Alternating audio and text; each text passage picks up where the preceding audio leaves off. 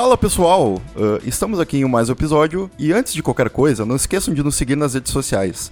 Arroba DetonadoCast para Twitter e Instagram e se você quiser escrever o um e-mail, detonadocast.gmail.com. Eu sou o André Dias e toda vez que eu falar a palavra Kojima durante esse episódio, vocês tomam um shot de corote.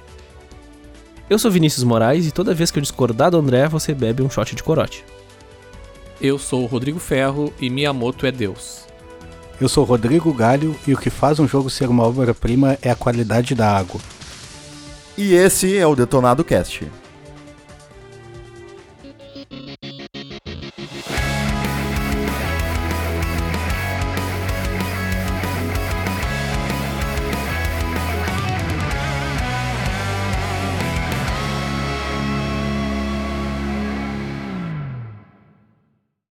No episódio de hoje, nós vamos dissecar o que torna um jogo uma obra-prima. Você já parou para pensar nisso? Então, galera, vamos começar falando de história aí, então. Uh, eu queria saber um pouco de vocês, o que, que vocês acham da, da história dos jogos? O quão elas são uma peça importante para torná-las uma obra-prima, uma, um pedaço de arte, né? Algo que transcende o mundo do entretenimento para vocês. Cara, para mim a história é... Eu diria que é... 80%. Mas o que, que acontece em jogos que não tem história, por exemplo? Eles podem ser uma obra-prima também? Sim, claro. Mas é que, tipo assim, a história ela colabora muito para ser uma, uma obra-prima. Eu vou, eu vou acabar citando vários jogos da Nintendo aqui, já, já vou dar um disclaimer. Mas, por exemplo, o Zelda Breath of the Wild, a história não é lá grandes coisas. A história é bem simples. É uma história de Zelda? É, tipo, não é um bagulho que tu vai olhar assim e vai pensar, pá, essa história é foda. E, tipo, eu quero saber o que vai acontecer. Não, meu, se tu quiser, foda-se. Tu vai no final ali, acaba o jogo e já era. E, tipo, não tem história, foda-se. E o jogo é bom. Tá, mas qual da Nintendo que a história é complexa? Qual da Nintendo que tem uma puta história? Cara, uh, Xenoblade Chronicles. Demorou, perdeu. ah, tá. Xenoblade Chronicles, uh, Astral Chain. Cara, tem vários. Só jogo conhecidão. É, eu acho que a, a gama de, de RPGs da, da Nintendo meio que cumpre essa parte aí. Exatamente. Pô, quem é que não conhece Xenoblade Chronicles, cara? A Nintendo de todas é a que menos investe em história, né? Ela investe 100% quase que em mecânicas, né? Não, isso é, um, isso é um fato. Mas as obras-primas da Nintendo não tem história. Tirando Zelda. É, que eu acho que a história é só mais um recurso de narrativa, né? Outras coisas podem ser recursos de narrativa, por mais que não seja um jogo sem história. Eu acho assim, cara, não, não precisa ter uma, uma história foda pra ser uma obra-prima, porque é um jogo, tá ligado?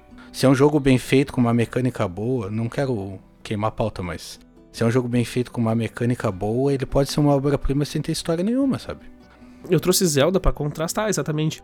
Mas a gente pode pegar Detroit, que tu disse que tu que a história é muito boa, eu não cheguei a jogar, mas tu falou muito desse jogo em relação à história e que foi o que te prendeu. Então, por mais que o jogo tenha uma mecânica simples, a história fez com que ele o jogo te prendesse e para ti e para muitas pessoas, claro, ele virou uma obra-prima, tá ligado? Porque ele é uma grande referência no, no, tipo de jogo.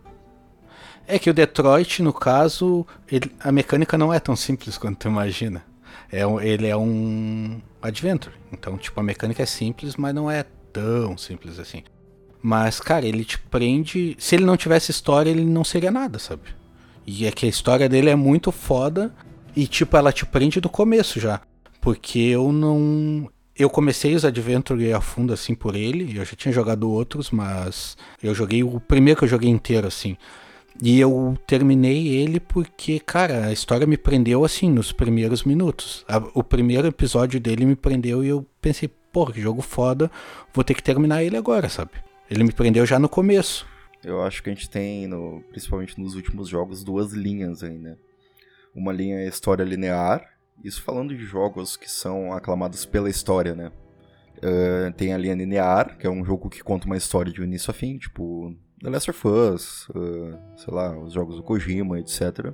E temos os jogos uh, de escolha, né? Ou, às vezes não precisa ser um adventure, mas é, é algo que está sendo colocado cada vez mais dentro de jogos que não são focados nisso, mas que tem vários finais e tudo. Então, acho que dá para separar nessas duas linhas. E dentro dos dois a gente tem com certeza jogos que podem ser considerados obras-primas. Sim, o Detroit mesmo eu terminei e eu já queria começar de novo para ver outra linha, tá ligado? Da história. Porque eles são quatro histórias e as quatro histórias são muito foda, sabe? Já joguei aquele da Telltale, Wolf Among Us, e, cara, não me prendeu zero. Ele foi até cancelado, né? Acho que ele só teve uma primeira parte. E... Não, acho que a, o primeiro jogo é completo. Eu acho que ele teria uma hum, sequência. É que a Telltale foi meio que faliu, né? Infelizmente. É, a Telltale, o fim da Telltale foi um. foi bem triste. Sim. Mas alguns jogos a galera, tipo, outras empresas recuperaram e tal. Até tu consegue comprar alguns jogos ainda. Mas eu vejo que, cara, uh, às vezes não é só a, a, questão da história, o roteiro escrito, né? São pequenos detalhes que fazem a diferença uh, para tornar aquela imersão do jogador algo maior ali, para voltar a atenção dele pro jogo. Às vezes pode ser uma história super básica, mas a forma que ela é contada Vai ser até uma jornada do herói, que é o barulho mais clássico, acho que a gente tem games e arte e tudo, sabe? É o cara que salva a princesa, por exemplo. Mas se tu colocar detalhes naquilo ali, se tu colocar a imersão do jogador, talvez uh, dar focos em personagens específicos, ou todos os personagens terem um background legal.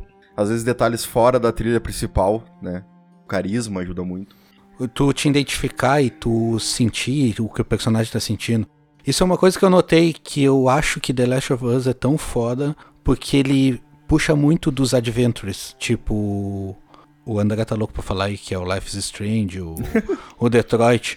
Tipo, ele é um jogo no estilo Resident Evil, só que ele tem muito da, desse negócio dos adventures, sabe? Eu, eu sinto muito isso nele. Então isso te prende e deixa ele mais foda, por não, porque não é só um jogo de sair atirando em, em zumbi, sabe? Ele faz, ele junta perfeitamente esses dois mundos do Adventure com o jogo normal, arcade e tal.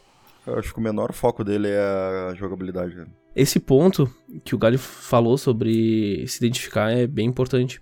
Porque, tipo, talvez só o Galho saiba, mas uh, eu já fiz um curso de roteiro. Não que eu tenha absorvido muita coisa, mas um dos, uma das principais coisas para um roteiro ser bom é tu fazer com que as pessoas se identifiquem. Isso é uma coisa que só tem acontecido de uns tempos pra cá, na minha opinião. Tipo, os jogos antigos eram muito difíceis de te, de te identificar com o personagem, sabe? E, e, hoje os jogos estão mais humanos. Grande parte dos jogos tem uma coisa mais. um efeito mais humano, sabe? Tipo, tu, tu consegue te botar no, no, no local do personagem, no papel do personagem, sabe? Tu consegue sentir o que ele tá sentindo. E é isso que fez com que vários jogos que tem uma história rica uh, se transforma numa obra-prima porque, tipo, tu tá ali, sabe? É um bagulho real, é um bagulho. É um bagulho que tu sabe que pode ser. Pode sentir aquilo, sabe? É, uma, um contraponto disso é, tipo, os, os jogos da franquia Assassin's Creed tem uma puta história. Tipo, cara, é histórico o negócio mesmo. Eles pesquisaram, é história, tu vê personagens históricos.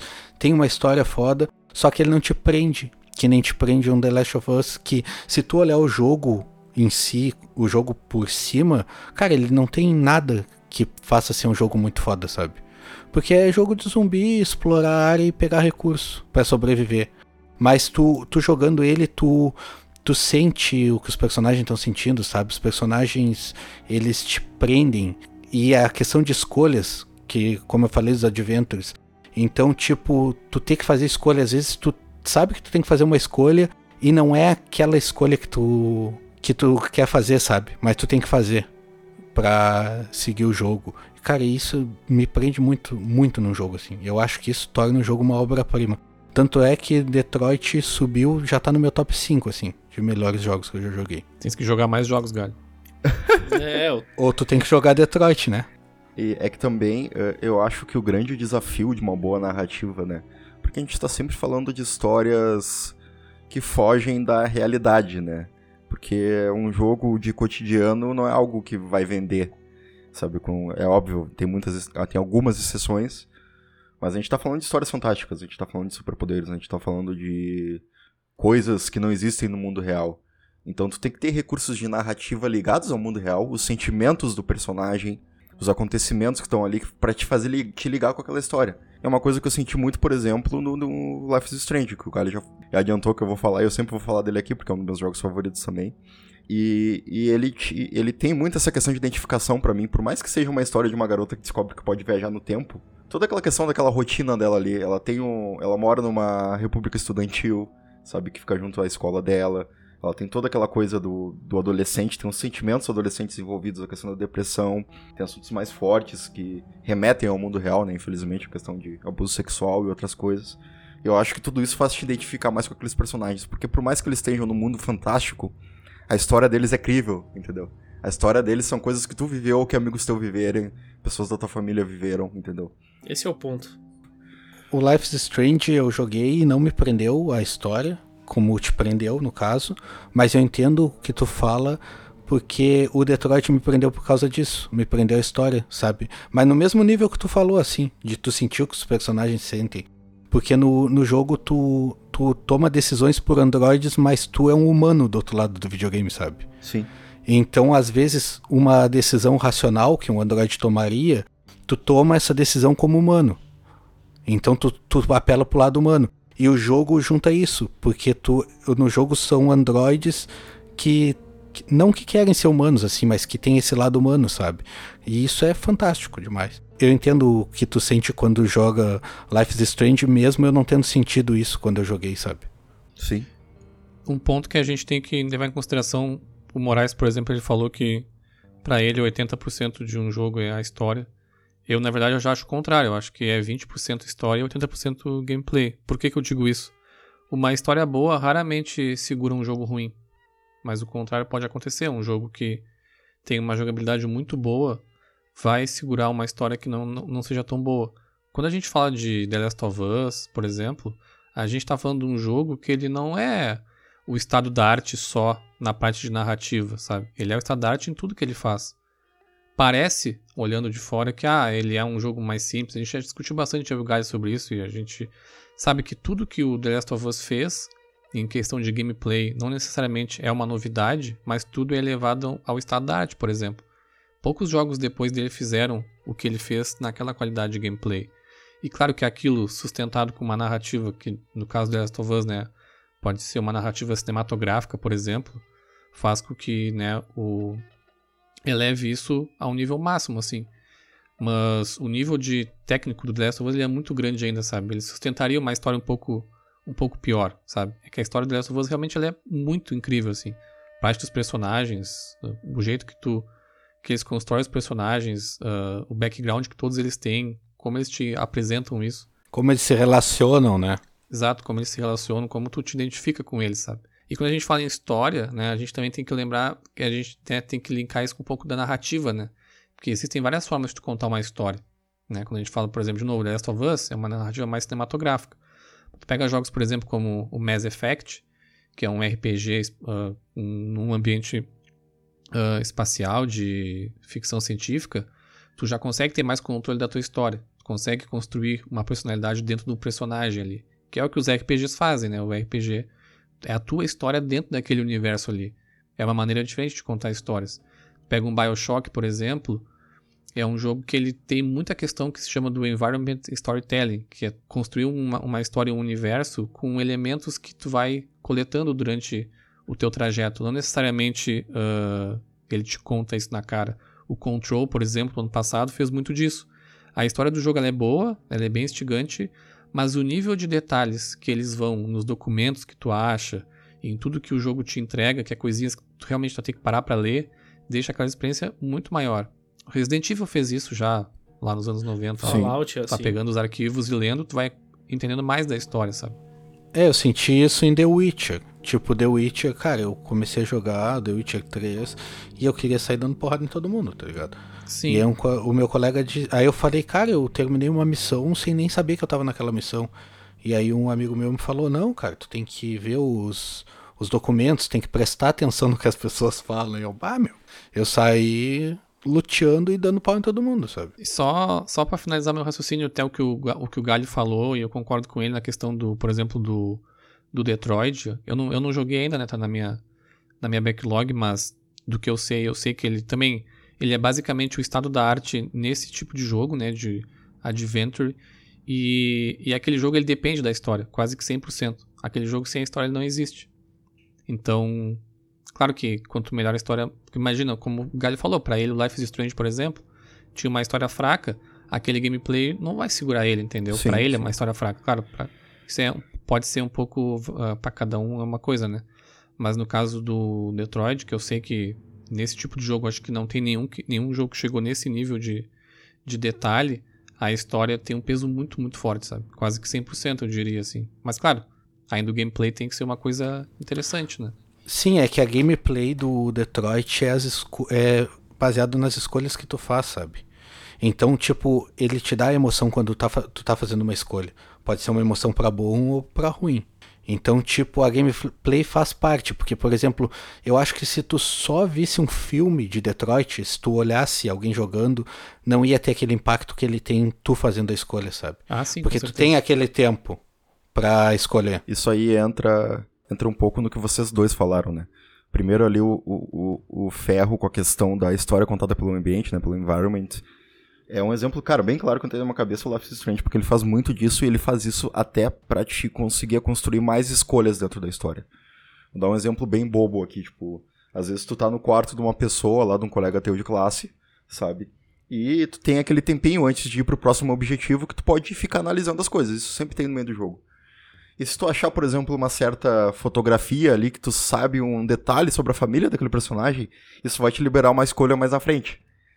E outra coisa que também eu vejo uh, na questão de, de, né, de levar a narrativa pro jogador, é um exemplo que eu tenho bem recente na minha cabeça, que eu tô jogando agora, o Red Dead, né, um pouco mais atrasado, mas como entrou no Game Pass, eu tô, tô mais ou menos aí no, terço dele, eu acho que é um jogo bem grande, né.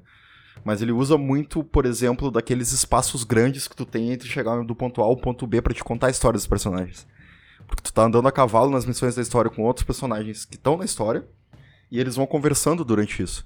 E não tem muito o que fazer naquele meio tempo ali, sabe? Porque, tipo, o mapa ele já é uma coisa meio vazio, porque é aquela coisa bem velho oeste, né? Tem muito deserto, floresta e tudo.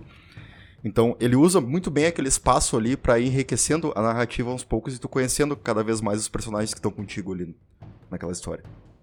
Só respondendo o Rodrigo ali em relação a tentar explicar um pouquinho por que eu disse que é 80%, é que, na minha opinião, jogos com uma história muito boa sempre vai ser aclamado sempre vai ser uma obra-prima. E o que os jogos, tipo, o tema do episódio é o que faz um jogo ser uma, uma obra-prima. E, cara, se tu olhar os últimos jogos, assim, que, que o pessoal, as pessoas, os, os gamers, ou até as mídias falam, são sempre jogos com histórias boas. São poucos os casos que tem um jogo que não tem uma história, sabe? É só olhar a expectativa que a galera tá por The Last of Us 2. Porque sabe Sim. que a história vai ser incrível. Então, cara, o jogo nem lançou e ele já é uma obra-prima mesmo que ele tivesse a mecânica toda, todas antigas, talvez, ou nada inovador, ele vai ser uma obra-prima. Porque a história vai ser boa. É, eu tenho um fator ali, um, um medidor bem fácil para saber se a história de um jogo é, é, boa ou não. É o chorômetro. É medir o quanto eu chorei durante a gameplay. Se eu chorei bastante, então a história é muito boa, tá ligado? Caralho, então, tipo, então um jogo de ação nunca vai ser bom pra ti. Basicamente. Não uma obra-prima, talvez. Vai ser um bom, uma boa coisa de entretenimento, mas é uma obra-prima. O André, pelo que ele fala, ele é capaz de chorar até em jogo de comédia, meu. ah, tá louco. Até no FIFA ele deve chorar. Não, eu entendo esse, esse ponto que, o, que tu falou, Moraes. Eu concordo contigo. Mas eu ainda acho que uma história boa ela não é sustentada sem um gameplay muito bom. E quando a gente cita de, de novo The Last of Us, o gameplay ele é também com um nível muito alto, sabe? A gente não tá falando de um jogo horroroso com uma história boa, sabe? A gente tá falando de um jogo muito bom com uma história muito boa, sabe? Talvez eu nem consiga te dar um exemplo agora de um jogo que tem uma história maravilhosa e seja horrível de jogar, sabe? Talvez seja sempre linkado uma coisa na outra. Mas eu ainda acho que o gameplay, por ser uma questão. Porque o videogame ele é uma mídia de. que tu vai, né? Tu vai interagir com ela, diferente do cinema, né? É que, cara, se a história for boa, a pessoa suporta gameplay.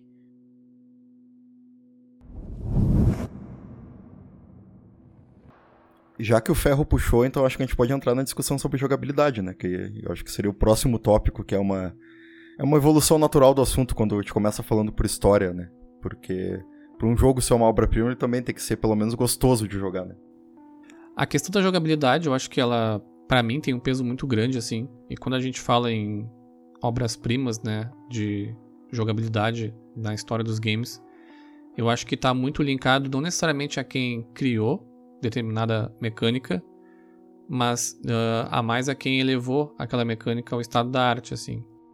Nisso aí já se encaixa perfe perfeitamente o Gears, né? Porque ele, é uma obra de arte que meio que levou a, o estado da arte aquele tipo de jogabilidade de terceira pessoa. Não que seja uma coisa nova. Sim, sim. Mas a forma que ele fez foi tão natural e tão boa. É, a terceira pessoa com o cover. É, com cover, né? Importante ressaltar. Mas, por exemplo, tem jogos, por exemplo, como Street Fighter 2, por exemplo, que um jogo aí de quase sim, 30 anos sim. que ainda, ainda é o estado da arte, basicamente, em jogos de luta, né? Tudo que é feito hoje vem depois dele. Quando se fala em, em jogos de, de plataforma 2D, né? A gente tem lá Super Mario Bros, Super Mario Bros 3, Super Mario World. Quando se fala em plataforma 3D, o Mario 64 ainda é uma grande referência, né? Tudo que veio Sim. depois dele foi baseado nisso. E existem muitos casos de jogabilidade, como vocês citaram. O Gears of War foi um jogo que inovou bastante na época, lá 2005. O Halo foi um jogo que inovou bastante pro console de FPS, assim como foi pra alegria do, do galho o GoldenEye 007 no, no, lá no 64. Doom, né, cara? Primeira pessoa. O Doom também, o primeiro Doom. E mais recentemente a, a própria série Souls, na questão de gameplay, né, tanto criou, se criou uma nova, basicamente um subgênero aí, né, o Souls-like, com uma jogabilidade completamente uh, inovadora, né, pegando, né, de, bebendo de várias fontes, né, mas criando ali um, um estilo próprio que vem sendo copiado aí à torta e à direita por todo mundo. E tudo isso aí que tu falou, todos esses jogos que tu citou, tu podem ver que nenhum deles a narrativa é o foco, ou é algo grandioso, mas a jogabilidade meio que sozinha tornou o jogo praticamente uma obra-prima, né? Acho que todos que tu citou aí, pelo menos na, na minha concepção, são obras-primas. Eu não sei se eu diria isso porque, tipo, Gears tem uma história que a galera é, é bem fã, o Halo, todo mundo tá ansioso pelo Infinity, porque, tipo, Dizem que a história é muito boa, não cheguei a jogar. O Gears eu concordo, o Halo não. Eu acho que a história do Halo é bem background, assim, porque o foco dele realmente sempre foi a jogabilidade e o multiplayer, sabe? É óbvio que tem muitas pessoas que são apaixonadas pela história, mas não é algo generalizado, assim, vamos dizer. Sim, sim. Sim, sim. Com certeza, eu dei alguns exemplos mais focados realmente no gameplay, né? Pra mim, quando se fala em mecânica e gameplay, ninguém bate a Nintendo, assim, eu acho que na questão de criatividade, para eles, eles sempre estão no estado máximo, assim, de criatividade. Claro que eles seguem uma linha de jogos, né? Não dá para comparar um Super Mario com The Last of Us, é uma coisa completamente diferente. Mas tu citou, André, na questão de, né, de não ter narrativas ou histórias. A própria série Souls-like, citando o Bloodborne, por exemplo, são, Bloodborne, por exemplo, é um jogo que tem pouquíssimas cutscenes, por exemplo. Então essa questão de narrativa cinematográfica é quase nula. Ele aposta numa história, numa história interessante, num background interessante para aquele universo que ele criou. Tem muito do, do environment storytelling também, de tu ir descobrindo coisas por si só. o pessoal faz canal no YouTube para fazer uh, teoria e tudo mais. Mas esse não é o foco, entendeu? O foco deles é realmente é o foco no gameplay, sabe? E ele não deixa de ser um jogo excepcional, mesmo sem ter uma história forte, por exemplo, como The Last of Us, que quando a gente fala The Last of Us, a gente lembra mais da história do que necessariamente na parte que tu tava lá matando os zumbis, sabe? Mas quando tu fala no Bloodborne, tu lembra mais de todo o gameplay, de todas as mecânicas, de todos os, os chefes que tu enfrentou, do que necessariamente da história, sabe? Então, eu acho que existem os dois lados, assim. E trazendo um exemplo bem extremo, vamos pegar aqui um exemplo 100% de jogabilidade, sei lá, um jogo do Wii, por exemplo. Um Wii Sports, que foi um groundbreaking ali na época. Ele pode ser considerado uma obra-prima? Não. Próximo. pois é, quando a gente fala em obra-prima, a gente pode, parece, pro ouvinte parece que a gente tá generalizando, né, colocando um monte de jogo uh, na, na, mesma barca. Mas na verdade são jogos que definiram, né, em, em, alguma coisa, em algum momento, assim. Como eu disse, elevaram determinado uh, elemento ao estado da arte, assim. Se tornando uma obra-prima, talvez, naquele contexto, sabe? E, obviamente, disso surgiram várias cópias que são completamente esquecíveis às vezes, ou, ou qualquer coisa. No caso do, do Wii Sports ali, claro, eu teria dificuldade de dizer que ele é uma obra-prima, porque ele é um jogo, ao meu ver, hoje, né, extremamente simples assim. Mas ele é um excelente party game, cara. Sim. sim, sim. É que eu, eu acho que é um jogo inovador, não necessariamente é uma obra-prima, tá ligado? Não, é, é nisso que eu tô querendo chegar. É, eu acho que eu ia chegar nesse ponto aí que o Galho falou. Não, eu só ia comentar que, tipo, ele é um excelente. Ele é um excelente party game. É um jogo que, tipo, ele vende. Cara, ele foi um dos grandes motivos do Wii vender tanto. A galera queria o... ele para jogar, tá ligado? Queria um Wii para jogar o... o Wii Sports. Tá, mas é tipo, ele é divertido, mas ele não mudou a tua vida, tá ligado? É, exatamente, ele não mudou minha vida. Mas não Eu não necessariamente o colocaria jogo- o, eu não colocaria ele num top 50, talvez, de jogos. Mas aí sou eu, né? Exatamente, mas é que tu tem que ver que o, o foco do Wii nunca foi um, um jogador hardcore, tá ligado? Ele sempre foi um jogador casual. E ele é um excelente jogo casual. Ele é um jogo casual pra ti. Tipo, cara, é que nem Just Dance. Just Dance é uma obra-prima? Não. Provavelmente não. Sim. Mas, Quer dizer, não. Mas eu acho que esse, é- esse é o exercício, né, que a gente tá fazendo aqui. A gente tá realmente instigando o que, que será que é. É, mas é que assim, ó, é o que eu falei, nem, não necessariamente, na- no meu ver, não necessariamente ele ser inovador, ele é uma obra-prima. Ele é inovador, ele pode ser revolucionário. Revolucionou a jogabilidade, mas não necessariamente ele é uma obra-prima, sabe? mas tipo, na questão Just Dance ainda, ele não é, ele não é inovador. Já tinha jogos de dança há muito tempo, tá ligado? Sim, Dance Dance Revolution, Bust a Move. Isso, só que aí que tá. Cara, tu bota um Wii, ou um Xbox com um Kinect, ou sei lá, seja o que for, com um Just Dance numa festa, cara, todo mundo vai ficar feliz e vai jogar. Tu entende? Sim, sim. Aí a pergunta que fica é essa: isso, isso significa que ele é uma, uma obra-prima? Exatamente. É o exercício que eu tô querendo fazer aqui, tipo, jogando pros extremos, sabe? Porque eu acho que o grande objetivo é a gente tentar entender mesmo o que que é uma obra-prima, o que que é um jogo muito bom, sabe? Um jogo ótimo. Eu acho que é uma coisa até de cada um também, né? Tá, Às vezes, por exemplo, o Galho, quando se fala uma obra-prima pra ele, talvez ele lembre mais de jogos que tem uma história que marcou muito ele. É, meio pessoal também, né? É, e que também é o meu caso. É, é, por exemplo, até agora todos que a gente citou, pra mim, obra-prima é só o Zelda e o The Last of Us. Obra-prima, assim, que, que eu posso botar, tipo, ó, esse jogo é foda, esse jogo aqui é uma obra-prima. De todos que a gente citou até agora são esses dois, pra mim. Não, exa- exatamente, por isso que é uma questão pessoal. Por exemplo, Bloodborne pra mim é uma obra-prima do PlayStation 4. Ele é o melhor jogo do, PS do PlayStation esquecido 4 do pra mim, sabe? Talvez vá perder pro The Last of Us agora, talvez. Mas ele é, sabe? Eu acho que a gente, eu acho que a gente pode nivelar com uma coisa fora do mundo dos games. Por exemplo, tu ter um quadro bonito na tua casa é uma coisa, tu ter a Mona Lisa é outra, tá ligado? Eu acho a Molanisa bem meia boca, vai te... É meia boca, mas pra maioria das pessoas é uma obra-prima, tá ligado? Bota a noite estrelada aí. Aí eu concordo. Tá, mas que seja, vocês entenderam o que que eu tô trazendo pra comparar, sabe? Sim. Não, com certeza, mas, ah, mas como eu disse, é uma questão pessoal. Muita gente vai dizer que a Mona Lisa não é tão legal pra ela. Mas não tira o brilho, entendeu? E quando se fala em arte, arte é subjetiva. Né? Sim, e quando a gente tá sim. falando de games, é a arte, né? Então, É, isso é, um- isso é um Arte ponto pessoal. bem importante. Que a arte é bem subjetivo, tá ligado? E o que eu acho incrível dos games é justamente essa pluralidade, assim, de, de maneiras que tu consegue ah, criar, sabe? Tu consegue criar coisas incríveis, assim, de maneiras completamente diferentes, sabe? Às vezes tu consegue passar um- uma história, uma coisa emotiva num jogo completamente... Por exemplo, Journey, por exemplo. É um jogo que tu anda pra frente, sabe? Sim. Dá pra frente. É, mas é, a mecânica ali anda Não, pra frente. É, é um Walking Simulator.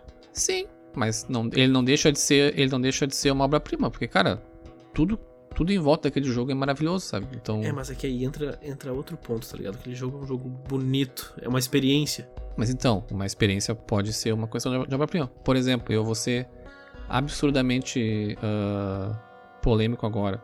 Death Stranding, jogo do ano passado do do Kojimão da Massa. Cara, foi um jogo que pra mim foi uma das maiores experiências que eu já tive jogando videogame, sabe? Desde que eu jogo videogame quando eu tinha 5 anos. Tem que jogar e mais. ele, e ele, Vai, cara, ele é um, jogar mais. E, e, cara, ele é um jogo. Ele, ele não é simples nas mecânicas, mas ele consegue pontificar algumas coisas ali em mecânicas simples. Ele. Mas, cara, to- todo o conjunto da obra ali nele. E não vou queimar a pauta aqui, mas fez ele ser uma obra-prima pra mim. E é um jogo que pra muita gente, cara, foi um fracasso. E pra muita gente é, oh meu Deus, o melhor jogo do mundo, sabe? É, o, no caso do Death Stranding, eu, até, eu no- até acredito em ti, porque, cara, a premissa dele é ridícula, assim. E ele fez um, um, relativamente, um relativo sucesso, sabe? É só por causa do Kojima, cara. Se fosse qualquer outro que lançasse esse jogo, não seria um sucesso. Ah, meu, o Kojima é superestimado. Pronto, larguei. Ah, não Ex- fala é- isso. exatamente, Não ele é superestimado. isso, não fala isso. Ele é superestimado. Aí, tipo, a galera baba É muito o Steve ovo dele, Jobs ele dos lança games, qualquer né? coisa e as pessoas aceitam de qualquer jeito, tá ligado? Moraes, cita três jogos do Kojima que tu terminou. Nenhum, porque eu não gosto. Então, cara, tu não, não pode falar isso. Não dá- jogou, Posso não sim. tem como saber. Não jogou, não opina. Não, tô Não, e cara, Ah, tá o, o Kojima pra mim ele é o cara que ele consegue trazer as várias características de um jogo e conseguiu evoluir ela durante, durante os anos. Tu pega o Metal Gear Solid 1, por exemplo, a jogabilidade era terrível. Talvez pra época não fosse, né? Se tu jogasse na época ali no controle de Play 1 sem um, sem um DualShock, sem o analógico, aquela primeira versão mesmo não fosse. Mas ela foi evoluindo muito durante os anos até até o que ele tem nos últimos jogos. Mas em outras coisas ele sempre foi bem perfeccionista, assim, na questão de narrativa, na questão do inesperado, né? De quebrar a expectativa do jogador com várias coisas, não só na narrativa, mas na gameplay também. Isso ele faz muito no Death Stranding. Mas o roteiro é dele? O roteiro é dele com. No qual, Não, tá é porque assim, ó, é porque quando, quando se fala o Kojima, parece que o Kojima faz o jogo inteiro sozinho, tá ligado? Não, é que, não, é que ele é o. Ele, no, no Death Stranding ele é o roteirista e diretor do jogo. Tá? Tá, ele fez o roteiro do Death Eu Stranding? imagino o roteiro do Death Stranding assim, ele fez num guardanapo, é pegar uma caixa de um ponto A e levar ao ponto B. Bah, cara, bah. Bah, não fala Pega isso, cara. aí, joga Ah, que cocô nos absurdo, fantasminha. Puta Joga merda. não, não. Não, eu tô cara, zoando, eu tô não, zoando, joga tô xixi nos zoando, fantasmas. tô zoando. Ah, vai se Não, fuder, cara. absurdo. Cara, olha o jogo. Meu, tu tem que pegar cocô e jogar nos fantasmas. Vai se fuder. Pô, tu me deu spoiler, cara, eu não joguei. Cara, tu não jogou, Moraes. Desculpa. Não tem como discutir isso. Cara, joga, joga. Não, é, eu acho que é assim, eu acho que é assim, ó, a gente não pode falar sem jogar, na real, de qualquer jogo. Ainda mais ser uma obra-prima, tá ligado? É, é. É, isso é. É que nem o o Detroit que eu, que eu falei. Cara, vocês não podem falar sem jogar. Porque eu sabia, antes de jogar, eu sabia que o jogo era bom. Por, por todo mundo falando. Tá, se for. Se não pode falar pode sem jogar, embora, eu vou ter que aí, sair do, Moraes. do episódio. Acabou minha participação aqui, pessoal. Tchau, tchau. É, tipo, o Detroit Não que eu tava falando. podcast, eu, né? eu sabia que era um jogo bom pelo que eu já tinha visto falar. Mas, cara, só tu jogando pra te saber. Ele me ganhou quando eu joguei realmente, tá ligado? É, sim, tipo, sim. por exemplo, The Last of Us é um jogo que eu tenho certeza que quando eu jogar eu vou. vai explodir minha cabeça, sabe? Mas, cara, eu nunca tive um play pra jogar, eu sempre fui mais do, do, do Xbox, então, tipo, eu acabei não jogando ele ainda. É, por isso que eu acredito no Rodrigo quando ele fala do Death Stranding, tá ligado? Porque várias pessoas que jogaram eu ouvi dizer que é o- uma obra-prima, tá ligado? É, eu não acho que Death Stranding vai sobre, talvez sobreviver ao tempo, assim. Talvez ele vire um hit mais cult, assim, no futuro. Ele fez um relativo sucesso, nada comparado ao, ao à série Metal Gear, claro. Mas a minha, a minha reflexão que fica é a seguinte, eu acho, eu concordo quando o Moraes falou, o cara falou que o Death Stranding é o que é por conta do nome do Kojima envolvido, né? Quando tem um diretor, tem, isso acontece muito em filme também, né? Quando tem um diretor envolvido que já tem uma história, as pessoas elas vão olhar para aquele produto de uma maneira diferente. Mas aí a minha pergunta que fica é: será que um jogo como Death Stranding iria existir se não fosse o Kojima por trás, entendeu? Às vezes tu precisa ter uma pessoa do calibre do Kojima, tu gostando ou não, ele tem o, o estilo dele né, naquele jeito ali, mas talvez ninguém ia dar dinheiro pra outra pessoa fazer alguma coisa daquele jeito, sabe? Então eu acho que É, a dobradinha, né? Kojima e o Norman Reedus, que tá no hype também. né? Kojima e quem? O Norman Reedus, o ator principal, o o Daryl, do Walking Dead. É, o Guilherme Del Toro também, né? É, ele já era, ele já era do Silent Hills, né? Mas não conseguiu usar lá. E tanto que ele usa o, Guilher- o Guilherme Del Toro, tá no Death Stranding também. E só como personagem, né? Acho que no Silent Hills, se eu bem me lembro, ele era parte da direção também. Cara, a gente pode citar o próprio Silent Hills lá, aquele, aquela demo do PT. Pouquíssimos jogos até hoje fizeram eu passar tanto medo quanto aquela demo, sabe? Talvez o Resident Evil 7 eu não joguei, né? Talvez tenha uma sensação parecida, sabe? Se o Kojima tivesse feito um jogo naquele nível, o jogo inteirinho, cara, ele com certeza se tornaria uma obra de arte dos jogos de terror, assim, porque era um nível muito absurdo. Ó, o, Sta- o State of Play é dia 11 agora, meu. Pode vir o Silent Tô Hill aí. cruzando os dedos. Mas não com o Kojima, cara. Tu pensa que o mestre. O, o, o Kojima ele é mestre em quebrar a expectativa. E a principal coisa do jogo de terror é quebrar a expectativa. Então tu imagina a junção desses dois, sabe? O que seria? O que eu acho, o que eu gosto do Kojima e é o mesmo cara que é o mesmo caso do é David Cage, né, o diretor do Detroit? É?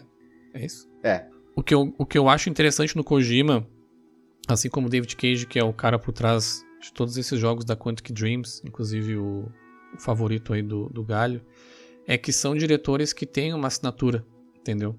Isso não é tão comum em games assim. Assim como o Miyamoto tem a assinatura dele lá em vários jogos da Nintendo, o Kojima tem a assinatura dele, o David Cage tem a assinatura dele. Eu poderia citar mais alguns aqui. Muitos jogos que a gente joga, a gente nem sabe quem é que, quem é que dirigiu, quem é que roteirizou, a gente só sabe que a Sony fez, que a Microsoft fez. Mas esses caras, eles transcendem um pouco, assim, a gente tá falando do jogo daquele cara, daquele cara, então a gente espera isso isso, sabe? E eu acho que é isso que é muito interessante no Kojima, sabe?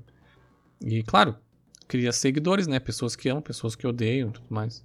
Cara, o Kojima ele só teve um jogo a vida inteira. Ele só teve um jogo a vida inteira, daí não tem como não saber que é ele que faz, né? Não, tudo bem, mas ele criou todo uma, mas ele criou todo um esquema ali. Já que o já que o Galho falou muito do Detroit Become Human, que é um jogo muito focado na narrativa dos personagens, acho que a gente pode trazer o próximo tópico aqui, que são os personagens, né? Porque eu acho que não, não pode existir uma boa narrativa, uma boa jogabilidade sem tu trabalhar muito a questão das pessoas dentro do jogo ou da outra raça que eles forem, né? For alienígena, for qualquer outra coisa. Eles são pessoas. Essa é a discussão do jogo. E são androides, no caso. Ou pessoas, essa é a discussão do jogo. Ou androides. Isso é uma peça, e é uma peça muito importante, né, cara? Eu acho que o Detroit é baseado tudo em volta disso, né, na galera.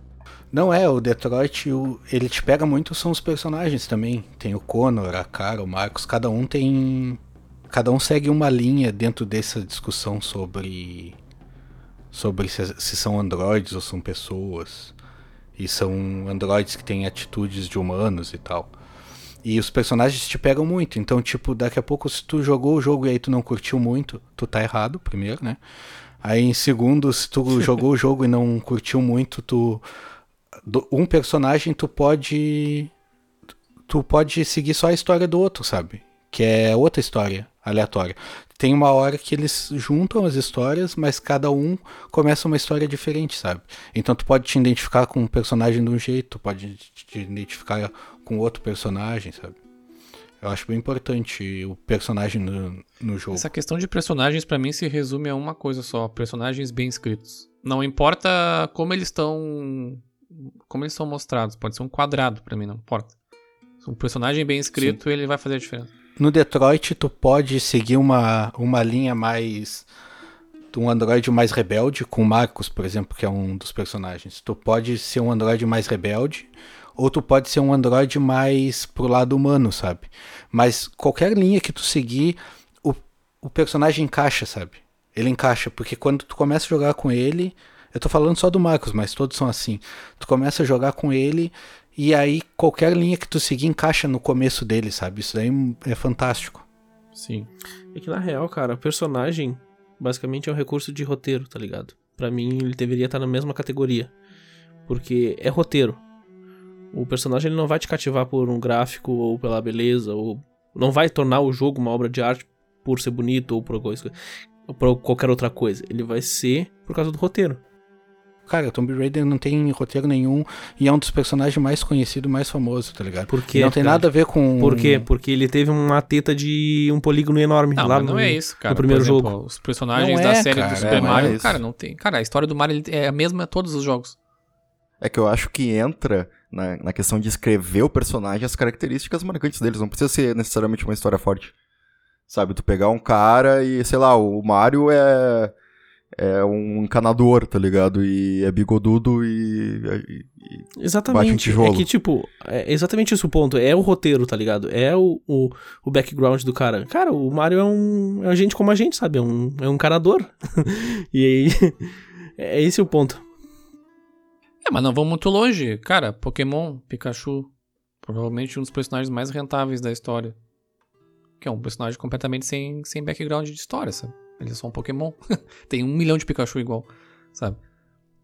Não, tudo bem, mas é que o personagem, para ele influenciar numa obra, numa obra prima, eu acho que ele tá totalmente ligado ao roteiro e não a qualquer outra característica. Eu tá concordo, mas eu acho que depende do tipo de jogo, né? Até porque, por exemplo, se a gente tá falando do Mario, Sonic, Pokémon, são jogos que não exploram tanto a parte de narrativa de história? Quando tu tá falando de personagens fortes, por exemplo, se pegar a Ellie do The Last of Us, é uma personagem que tem uma história muito forte por trás dela, sabe? Que faz tu te identificar com ela. E no The Last of Us 1 ela é meio coadjuvante. Sim, né? mas aí é que tá, ela é marcante. E aí? Sim, não, mas eu concordo contigo, eu só acho que é um equilíbrio, entendeu?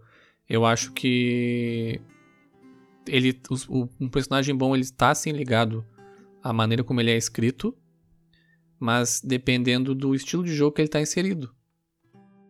É que o personagem, ele é parte do roteiro. Ele foi pensado no roteiro pra ser um personagem marcante ou não, sabe? Pra ser um personagem importante ou não. E eu não consigo ver uma ligação, tipo, até os teus argumentos, o o que tu tá falando, tudo se volta ao que eu falei, tá ligado? O, o que o único. O cara que discordou comigo foi o Galho. O Galho disse, tá, Lara Croft, mas e aí? Eu não, não entendi o ponto. O que que ela é marcante? Ué, ela é um dos personagens mais famosos dos games, né? Tá, O que, que, explica, o me Mario, o que, que o Mario é marcante? Talvez eles possam ter sido um acidente, com certeza. Daqui a pouco o Mario era pra ser. Ele era um coadjuvante do Donkey Kong, né? Sim. Isso. E aí ele, ele fez sucesso, pode ter sido um acidente. Mas são muitos personagens acidentais em jogos sem roteiro, sabe? Então eu acho que não necessariamente o personagem para ser marcante tem que fazer parte do roteiro. Mas talvez um roteiro bem foda tem que ter um personagem marcante. Aí o contraponto é válido. É, nisso aí eu vou concordar com o Galho. Sim. Concordo também. Agora entrando, eu acho que no, no- no assunto que vai ser o mais polêmico é a questão de direção de arte e gráficos. O gráfico realmente faz um jogo ser uma obra-prima. Um, um jogo pode ser uma obra-prima com um gráfico merda, mas com uma direção de arte boa. Eh, o que, que vocês acham sobre isso? Isso daí entra naquela discussão que eu trouxe na minha entrada, né? A qualidade da água. Que é um meme de jogos. Tá louco, meu. Eu acho que, o- eu acho que o jogo pode ser uma obra-prima com uma direção de arte foda ou um gráfico foda e não necessariamente ser um jogo foda. Que gráfico é relativo, né? Se a gente olhar um jogo do PlayStation 1 hoje, a gente vai dizer que os gráficos são ruins. Mas dentro daquele contexto, naquele momento, era o que dava pra fazer. Então, pega, tem jogos, tem obra, obras-primas feitas no, no PlayStation 1 que não, talvez não tenham passado no teste do tempo. Mas não quer dizer que dentro daquele contexto, naquele momento, não fazia sentido. Eu acho que o- É, eu acho, eu acho que a questão gráfica é muito ligada também com o fator nostalgia, né? A gente pode dizer aqui que o Mario 64 é uma obra-prima, sabe? Mas, cara, muita gente não jogou por muitos anos esse jogo e talvez quando olhar hoje não vai sentir aquela mesma coisa que sentiu quando jogou quando era criança, sabe? É, e quando, e quando ele saiu, ele não era a obra-prima do gráfico também. Porque por mais que o Nintendo 64 tivesse mais capacidade que o PlayStation 1, o PlayStation 1 era, tinha o gráfico muito mais bonito que o do. Ah, sim. Claro, eu tô, eu tô dizendo em questão de qualidade de perfeição da época, sabe? Não em qualidade de gráfico em si, porque a Nintendo é outro, é outro estilo. Mas o, o Mario, ele era um, entre aspas, um gráfico ruim na época dele. Sim, ele era. Ele era um- já ultrapassado em relação a- ao PlayStation. Até porque o PlayStation usa uma mídia diferente. Ele poderia ter. gastar mais. mais. pré-processamento, tá ligado? Pra fazer alguma coisa. É, é são técnicas diferentes, né? O 3D do Nintendo 64 é um 3D mais puro. O, já no caso do PlayStation 1 era muito mapa e imagem, sabe? Pois é, eu fico um pouco dividido com isso, cara, porque até principalmente depois do boom dos jogos indies, né, que eu acho que foi ali por 2011, 2012, corrija se eu estiver errado. Sim, isso aí mesmo. E porque, cara, a gente pega um jogo aclamado e Undertale, o personagem principal são alguns pixels brancos. E muita gente considera ele uma masterpiece, tá ligado? Mas aí que entra a história, os personagens. É, o, tem personagens cativantes. Tu fica ali naquele sentimento de matar os personagens ou não, porque tem as, duas as duas rotas, né, que tu pode ir. A rota genocida ou a pacifista. E isso, o jogo é marcante pela história. Não Sim. pelos personagens. Não, ou melhor, não, pela, não pelo gráfico. Eu acho que a direção de arte tem que ver o que, que o jogo te propõe, sabe? Se o jogo te propõe uma arte mais desenhada e ele é muito bem desenhado, cara, ele é uma obra-prima em questão de direção de arte. Mas agora, tipo, se tu pega um jogo tipo The Last of Us com gráfico merda, não ia ser tão, tão foda, eu não, acho. com sabe? certeza. Claro, a história seria e tal, mas ele foi muito avançado na questão de gráfico, porque ele era um jogo de PS3 com gráfico de PS4. tá ligado? Não, com certeza. Eu acho que a, a direção de arte, ela, ela tem que acabar. A, claro, a direção de arte, como o próprio nome diz, né? Ela define, a direção de arte ela define a direção, né? Que a arte vai ter que, que seguir. E dependendo da tua escolha, né? Tu tem que fazer mais. Tu, ou tu vai fazer mais ou menos proveito daquilo que o hardware tá te, tá te oferecendo naquele momento. Concordo com o Gales. Tu vai fazer um jogo ultra realista como The Last of Us, mesmo sendo no universo fantástico ali, né? Fantástico não, mas no universo uh, que, não, que não existe, tu, tu tem um nível de expectativa, né? Então tu não pode fazer um The Last of Us hoje, por exemplo, em 2020, com um gráfico datado de 10 anos atrás, sabe? Esse jogo ainda vai passar no teste. Entendeu? Mas tu pode. Cara, mas aí que tá, se ele tivesse, as- se ele tivesse o, o gráfico ruim, mas a mecânica boa, a história boa, a jogabilidade, no caso, mecânica, jogabilidade boa, eu acho que é que são propostas, jeito, cara. Sim, é o que eu falei da proposta do jogo, sabe? Tá, é o que eu tô querendo dizer, que, tipo, não importa o gráfico, vai ser bom. Eu vou trazer um exemplo que talvez ninguém tenha jogado aqui, que é o Far Cry 4. Ele é de uma época de gráficos fodas, ele, é, ele era para ser um jogo com gráfico realista, só que ele tem uma direção de arte diferente, ele é mais... Eu não sei explicar, porque eu não manjo muito de direção de arte, mas ele é mais coloridão, assim, o gráfico dele não é perfeito. Não são personagens, pessoas perfeitas, tá ligado? Ele é mais, não cartunesco, mas ele tem um, uma direção de arte diferente, sabe? Ele puxa pra um cel shading. Não chega a ser totalmente um cel shading, mas ele puxa pra isso. Exato, e a proposta do game. E dentro do mundo dele, aquela coisa mística e tal, ele é uma direção de arte boa. Ele, ele traz o que ele propõe, sabe? E não é um gráfico trifoda. Tá, mas tu acha que isso, isso influencia em ser uma obra-prima, não? É que eu acho que a questão é, Moraes, que a gente, o que a gente quer dizer é que, por exemplo, muitas vezes a direção de arte ela vai se modificar para atender a capacidade técnica que aquele time tem, ou a capacidade do hardware, entendeu? Tá, tudo bem, mas o tema do, mas o tema do episódio é, a- é o que define. E isso, a, a direção, a- não a direção de arte, o gráfico, faz diferença pro jogo ser bom ou não? Pra mim, pessoalmente, não faz. Não faz, depende, pra mim depende. Não faz. A direção porque- de arte faz dependendo de, do É, depende do contexto. A direção, gráfico, a não. direção de arte faz, porque, por exemplo, vamos pegar Cuphead. Cuphead, se tivesse sido lançado com uma outra direção de arte, talvez não teria feito todo o sucesso que Com fez. certeza. Como ele Sim. fez com esse Perfeito. desenho, tá ligado? É, o gráfico não salva, mas eu acho que ele agrega muito. Porque, tipo, um exemplo que não salva é o Anthem. Que o gráfico é foda e o jogo é um- uma merda. Tá ligado? É uma caixa vazia, né? É, Tu abre Exato. ali e não tem nada. exato. E o gráfico é tribom, cara. É um baita de um gráfico de PS4, tá ligado?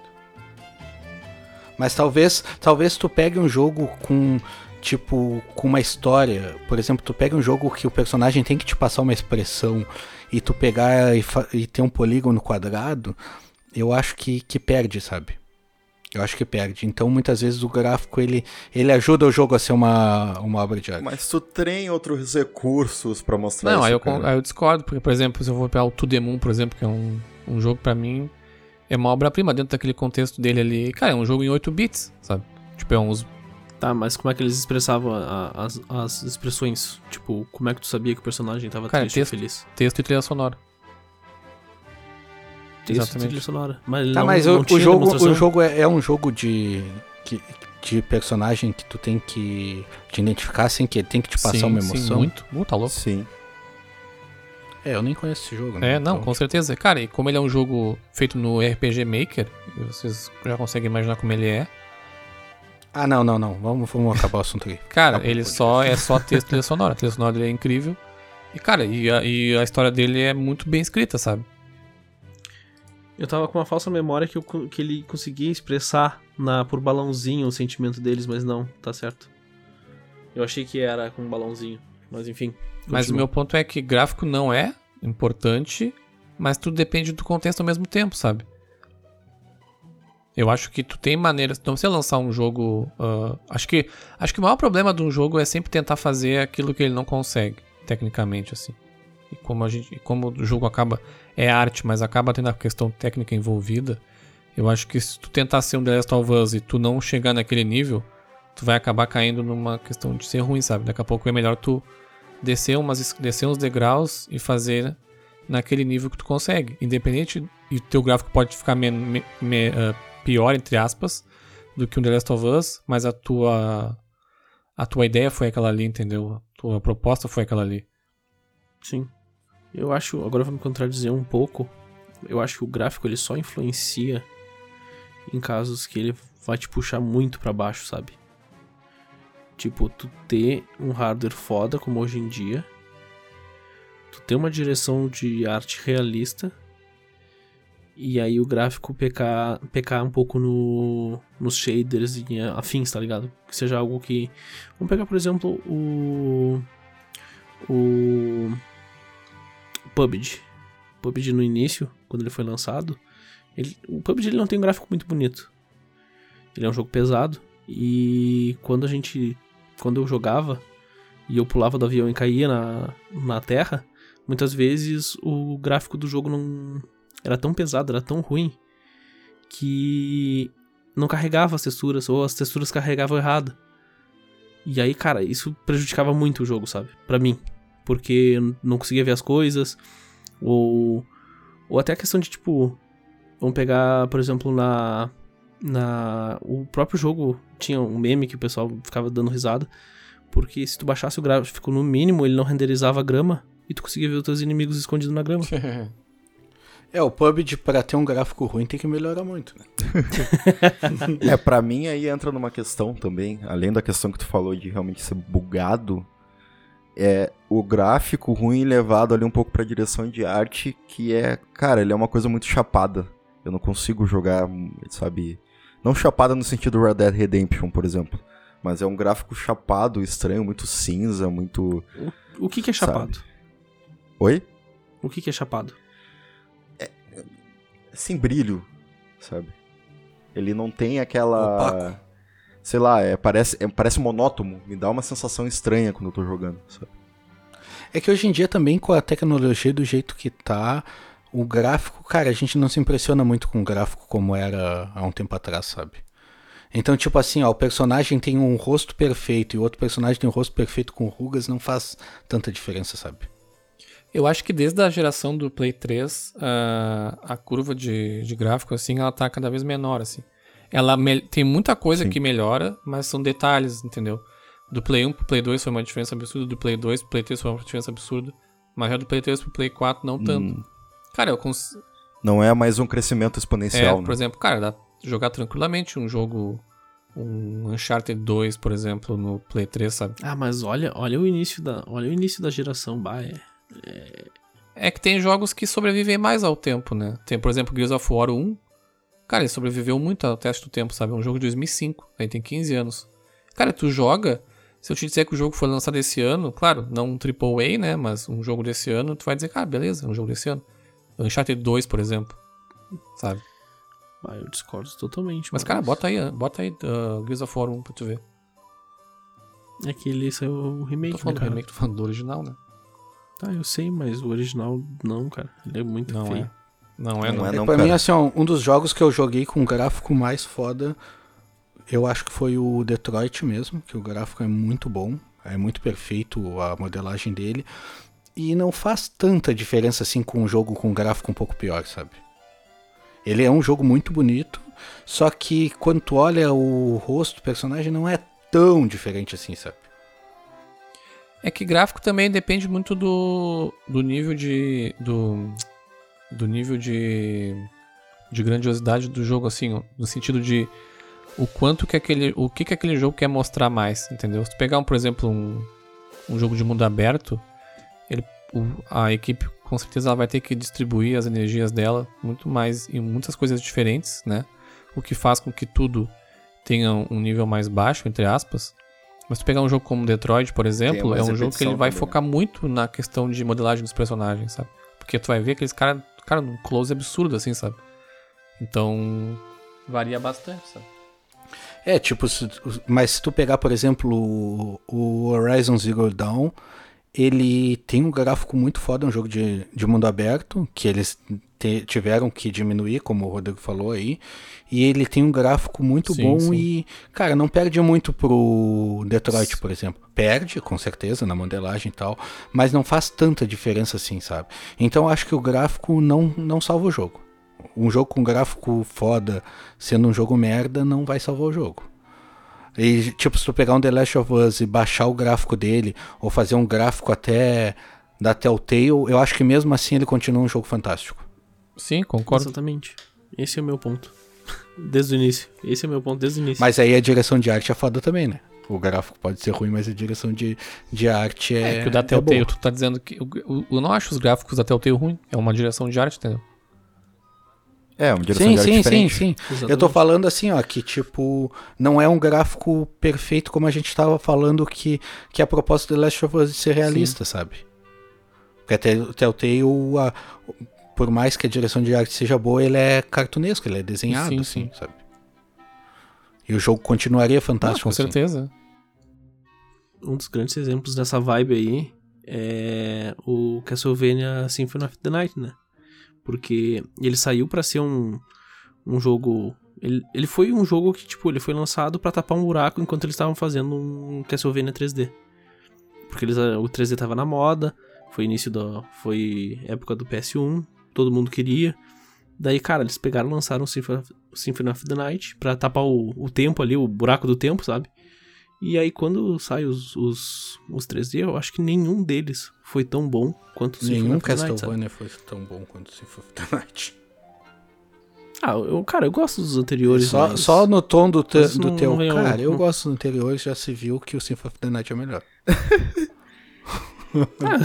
Mas eu entendo, eu entendo que o Não, está é que assim, dizendo, ó. na época do Symphony of the Night, eu vivi essa época, eu não tô falando de coisa que eu li.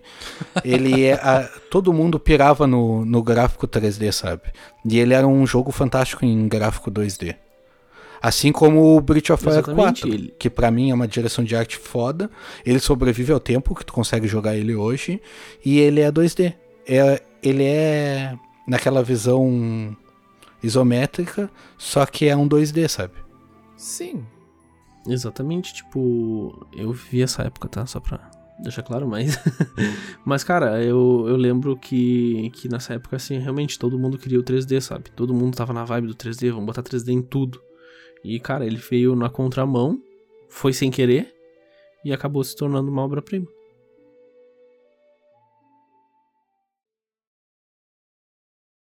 Entrando no próximo assunto aqui, eh, vamos falar um pouco sobre o level design dos jogos, né? Então, Moraes, o que, que tu acha sobre o level design dos jogos que tu não jogou?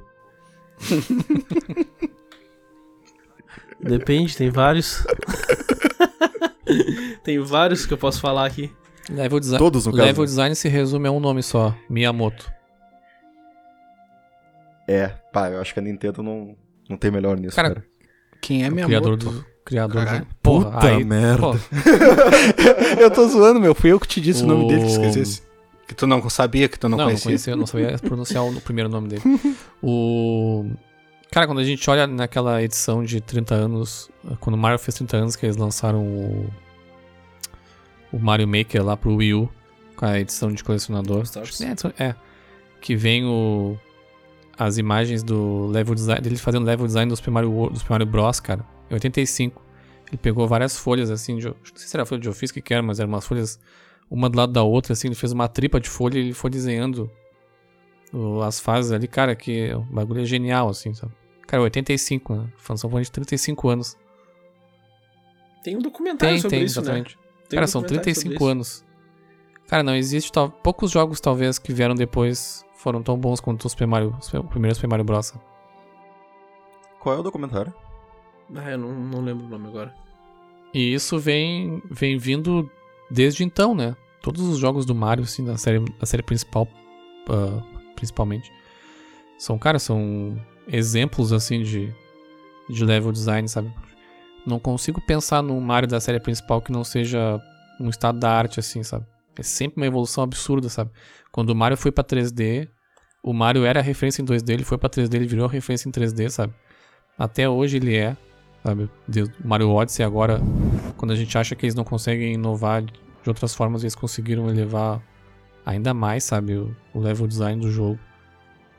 quando eles voltaram no Super Mario Bros. U, o New Super Mario Bros. U lá do. New Super Mario Bros, na verdade, do Nintendo Wii. Também voltaram pro 2D, cara, foi um absurdo assim de qualidade, sabe? Cara, até no. Até no 3D eles são foda, cara. Pega o. O 3D World lá. É trifoda, meu. Eu acho muito massa aquela. Aquele, aquele jogo. O 3D World eu acho que é o meu, meu Mario favorito, na verdade. Ele é muito, muito, muito bom mesmo. É um jogo injustiçado, na verdade. Ele deveria ter um remake pro. Um remaster pro, pro Switch. É. Vai sair, cara. Vai sair em algum momento. Não, e a. A Nintendo também consegue transicionar muito bem. Tu já deu o exemplo aí do. Do Super Mario pro Super Mario 64. E, cara, a gente tem vários outros exemplos. A gente tem o Metroid pro Metroid Prime. Que os dois são considerados, tipo. Jogos muito bons. E. E foi uma. Foi uma mudança gigante, né? Na, na questão de gráfico e jogabilidade. Sim, a série Zelda também, né? Quando passou pro 3D lá no 64 com o Ocarina of Time. Quebrou todos os paradigmas na época e. A, a série Zelda só pecou no 2, né? Sim, é, ali estava meio perdidinho, coitados. Bom, tanto que o Zelda foi evoluindo para chegar no Breath of the Wild, né? Pra mim é o meu jogo favorito, assim. Cara, é uma aula de level design. Uma aula. Sim. Acho que todo level, toda pessoa que trabalha com level design tinha que fazer uma engenharia reversa absurda naquele jogo, sabe? Cara, eles criaram um jogo que absolut, absolutamente tudo que tu enxerga, tu consegue, tu consegue chegar, sabe? Tu consegue atingir. Esse nível de, de liberdade, assim, é uma coisa que eu nunca senti em nenhum jogo, sabe? E foi uma coisa absurda, assim. Cara, eu, eu não consigo falar de level design sem citar o primeiro Dark Souls, que para mim, para mim assim, foi um negócio gritante. Uh, a forma como o mundo é construído, porque ele não é um jogo exatamente de mundo aberto. Tu tem vários caminhos para chegar nos lugares, mas ele é um jogo de certa forma, tu tem que ir abrindo esses caminhos, sabe?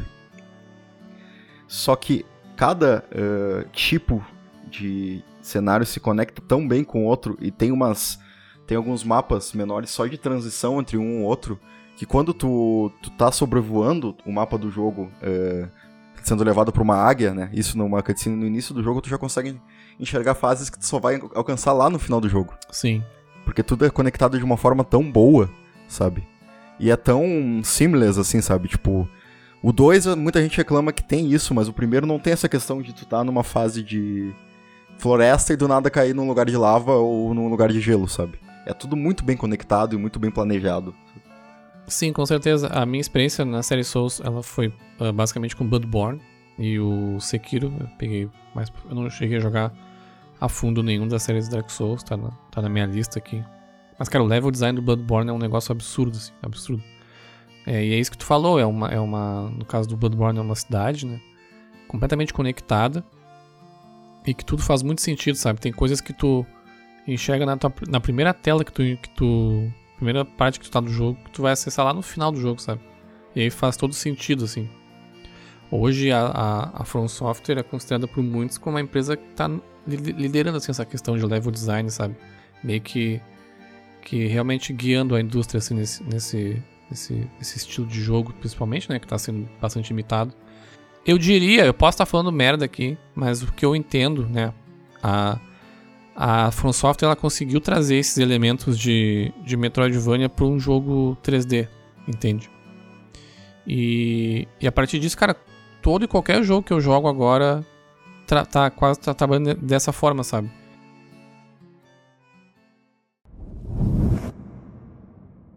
Outro fator muito importante da gente comentar aqui, com certeza, é a questão de sound design e trilha sonora dos jogos. Porque, principalmente com a evolução, né? No início a gente tinha aqueles jogos com com sons muito simplórios. Hoje em dia tu pega um jogo de Atari para jogar, cara, é um é uma batidinha só, um negócio muito bizarro. Mas com a evolução da tecnologia, o sound design foi se tornando mais importante. O que, que vocês acham sobre isso? Bah, eu, eu já discordo de ti, porque naquela época eles se desdobravam para fazer um, um som que faça sentido, sabe? Até um jogo que eu mandei. Sim, pra época era bom, cara, mas se tu vê hoje, bah. É, tipo, mas aqui assim, ó, mesmo assim, cara, eu acho que até hoje o bagulho é foda, tá ligado? Porque eu, por exemplo, esses dias eu mandei um, um jogo pro André, pro, pro, pro Rodrigo, o Halloween de, de Atari.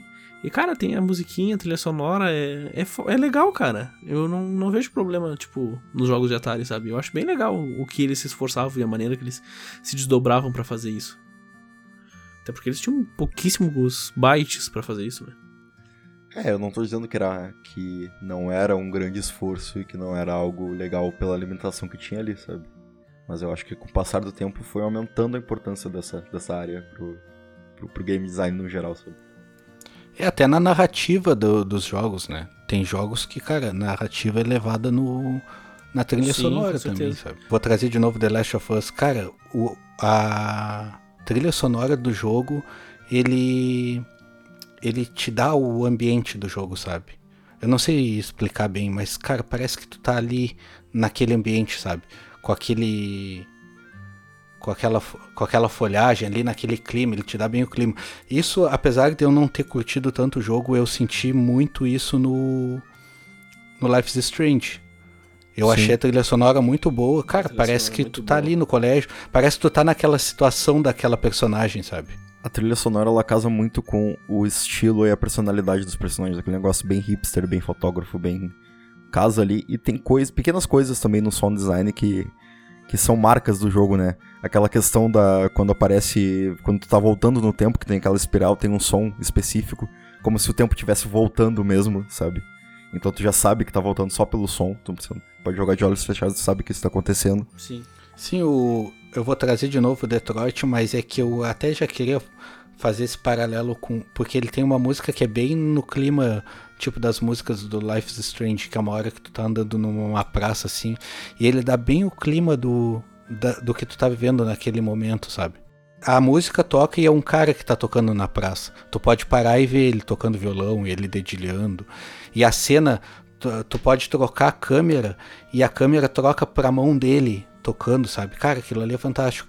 E é uma música bem na linha do Life is Strange.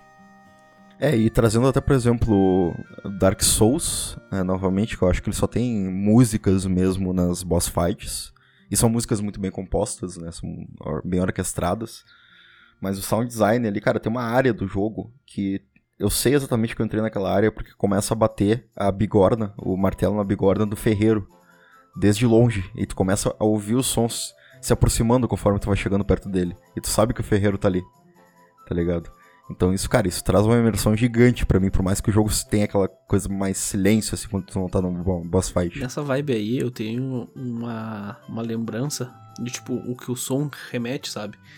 É no Resident Evil 4. Cara, toda vez que eu ouvia a motosserra ligar do Dr. Salvador no Resident Evil 4, meu cu fechava de uma maneira.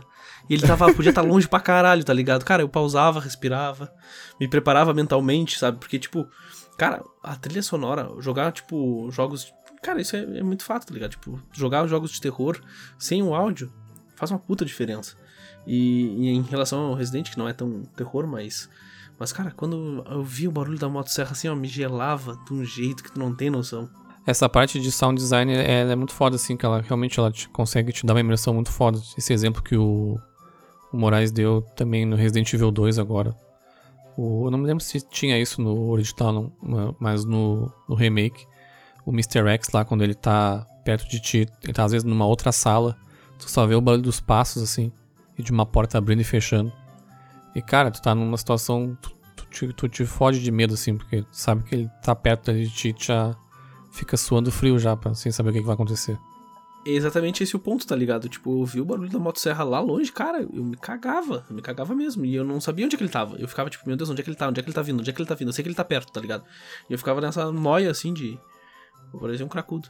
E eu não consigo, eu não consigo jogar jogos de terror com fone. Cara, eu fico com muito medo. Fico.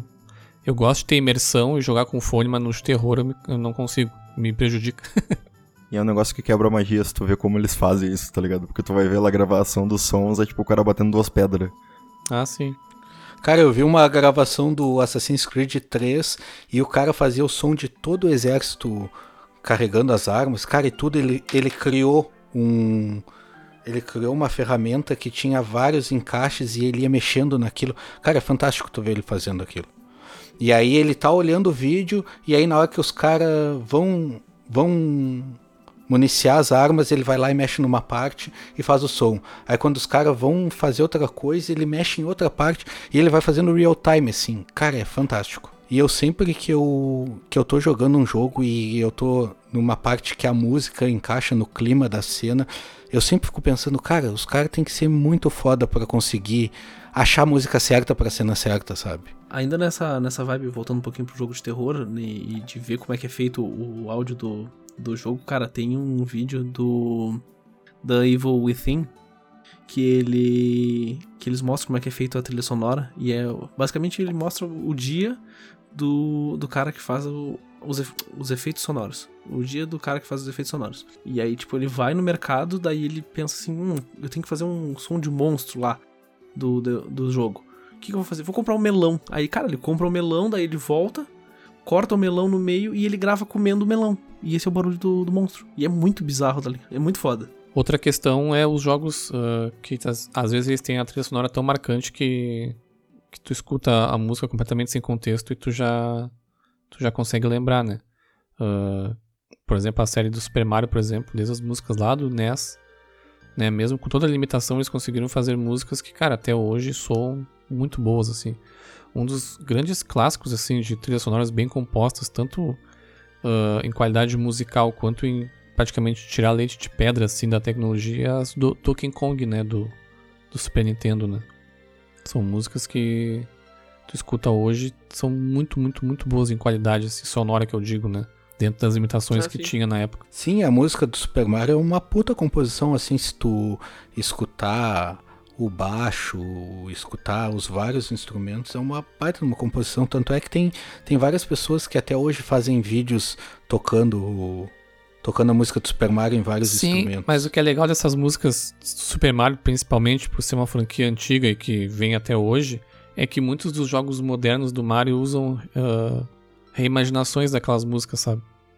Pra hoje em dia, assim, com, às vezes com orquestra, com alguns elementos novos, tocado com instrumentos Sim. mesmo. E, cara, fica muito, muito legal mesmo. Eu acho que a época do PlayStation 1 marcou muito em trilha sonora para mim, assim. Tipo, os Final Fantasies é fantástico a trilha sonora deles e a o sound design mesmo, sabe? Tanto é que até hoje, se tu tocar a música de entrada das batalhas do Final Fantasy VII do 8, todo mundo conhece. Sabe? Final Fantasy é marcante desde sempre, né?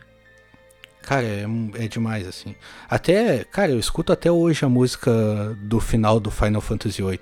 Eu escutei, sei lá, dois dias atrás, sabe? É Eyes on Me o nome da música. É meio melosa, assim, mas, cara, no jogo é, ela é perfeita. Eu, eu, eu tenho várias músicas do Final Fantasy aqui que eu escuto que eu acho muito foda. Wild Arms 2, que era um RPG de PlayStation 1, a entrada assim, cara, fantástico demais. E a música encaixa no tema de faroeste do, do RPG, sabe? Sim. É, do Play 1, na época teve um salto bem grande, até pela questão de ser no CD, né? Deu a possibilidade para os desenvolvedores de ter músicas com maior qualidade, né? Que era uma coisa que as placas de som e, e os cartuchos não, não, não davam, né? Então era bem mais limitado. Aí no Play 1 realmente começou a ter uma qualidade muito mais absurda, assim. Tanto é que o Play 1, em questão de, de qualidade de som, acho que bem melhor que o 64, justamente por isso, né? Por já usar o CD. Exatamente. Na época, muita gente que era audiófilo, audiófilo, não, nem sei se existe essa existe. palavra traduzida, mas enfim, audiofile. Existe, existe. existe, Cara, existe, existe. É isso aí mesmo, audiófilo. Usava o Play 1 pra tocar CD. Sim, eu fiz muito disso. Porque a qualidade dele de toca CD era melhor que às vezes não toca CD normal, tá ligado? Sim, sim. Eu me lembro que o Chrono, Chrono Cross tinha. Tu colocava o CD num. pra rodar numa, num lugar de tocar CD e tocava a trilha sonora do jogo, era massa. Cara, tinha um jogo. Tinha um jogo que eu fazia isso. Até hoje não consigo lembrar que jogo é. Mas tinha um. Tipo, tinha um. Eu botava ele para escutar. Eu fiz isso com todos os meus jogos de, de, de play. Eu botava para escutar a, o que, que tinha no CD, sabe? E tinha um jogo que tinha uma música que era muito foda com. Que eu, que eu nunca tinha visto no jogo em si. Na verdade, eu nem lembro que jogo é. Mas ele tinha uma música com que era uma orquestra e tinha um órgão na no início do. Cara, é muito foda. É muito foda, cara. Esses esquemas da, do, do Super Nintendo, pra mim, era muito foda as trilhas sonoras. Cara, uma coisa que recentemente, assim, que eu tô. Enfim, eu tô fazendo aí uma viagem pela série do Metal Gear Solid que eu não tinha jogado antes. E no Metal Gear Solid 3. Uh O, o Kojima sempre coloca uma abertura, como se fosse abertura de série, assim, nos jogos, tá ligado? Pelo menos na série Metal Gear. E no Metal Gear Solid 3, né, tu joga uma parte do início ali e depois é como se fosse realmente uma abertura de... Cara, tu pega, sei lá, uma série que tem aquela cenazinha de início, a música de abertura e depois começa o episódio. O jogo é mais ou menos assim. E ele puxa uma música com a temática da época, então... Era, ele é um negócio meio James Bond, sabe? E, e ele faz uma abertura com umas cobras se retorcendo, com essa música com uma mulher cantando, bem estilo música de 007, assim, cara, que casa muito bem com a temática ali, Guerra Fria do jogo, sabe? Cara, eu vou ter que trazer, já que o André entrou nessa de música de entrada, eu vou ter que trazer uma entrada que é fantástico, que é Battlefield 4. Não sei se vocês já jogaram Sim. o single player. É, é uma versão do 3, né? Da música do 3. Não, não, não, não. É outra música. Que a música é Total Eclipse of the Heart da ah, Bonnie tá, Tyler. Tá, tá. Tá ligado, né? Tô ligado da cena. É embaixo d'água, não é? É, começa um carro embaixo d'água afundando e tocando a música da Bonnie Tyler. E vou tocar um pedacinho aqui para ver.